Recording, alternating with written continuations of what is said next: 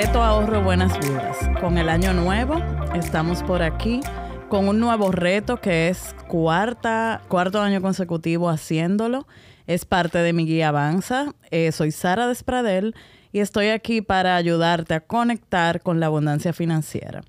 ¿Qué es un reto de ahorro? Es un desafío, como su nombre lo indica, donde nos enfocamos en dar una millita extra para lograr un resultado distinto. ¿Qué es lo primero que tiene que tener el reto para que funcione?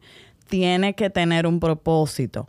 ¿Para qué estoy ahorrando? Cuando el ahorro tú entiendes que es un porcentaje, que es un número frío, que es una regla, que hay que, que, hay que ahorrar por ahorrar, te da pereza, te da malestar, lo sientes obligado y simplemente no sucede o no lo respetas. Cuando el ahorro tiene nombre, no es lo mismo decir, quiero eh, 50 mil pesos para mi primer viaje o para el inicial de mi carro, ahí cada vez que tienes que alimentarlo, ese, eso lo haces con placer, lo haces con satisfacción.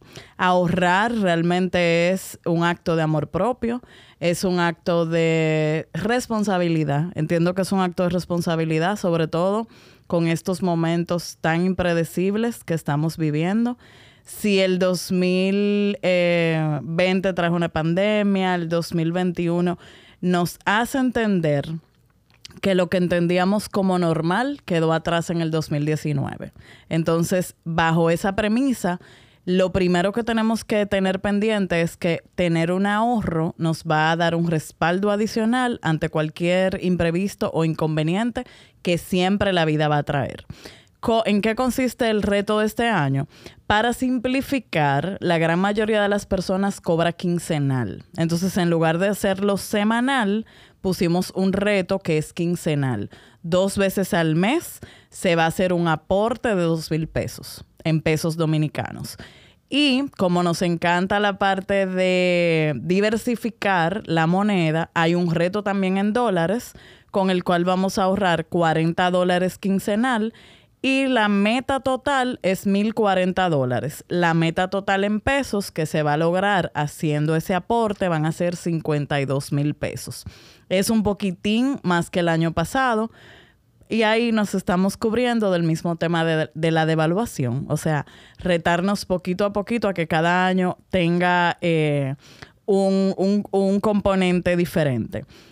Preguntas que se, repiten mucho. No, yo gano mensual. Si ganas mensual, suma los, las dos quincenas y vas a hacer un aporte de cuatro mil pesos. Tu reto tiene que ir al mismo ritmo en el que ganas dinero. Entonces aquí viene el tema de los freelancers. Si tú no tienes un sueldo fijo, cada vez que te entre algún dinerito, algún cobro, eh, separa tu, tu cuota de ahorro. ¿Dónde vas a guardarlo?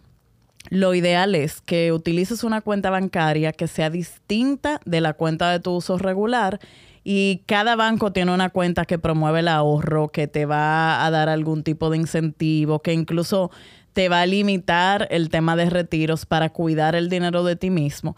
Y créeme que al final del año, ese, ese, esa gran satisfacción fue lo más, em, lo que más cada uno de ustedes me compartió en las redes de que se sintió a gusto, de que se sintió eh, de verdad que valió la pena el esfuerzo es muy gratificante. Ahorrar nos llena de bienestar y nos da cierta seguridad, sobre todo en estos tiempos.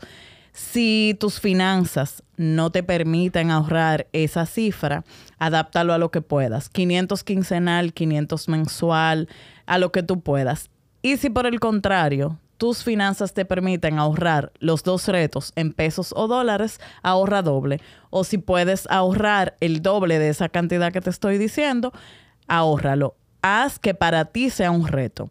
Y entonces ya luego, en, durante todo el año, te voy a seguir compartiendo otras opciones para que tengas otras formas de ahorrar y otro tipo de ahorro. Este sería nuestro ahorro principal que vamos a ir promoviendo en las redes Sara Despradel M. Me puedes seguir y me puedes también eh, leer y estar en contacto permanente en mi página web saradespradelm.com. Seguimos avanzando. Cuento contigo.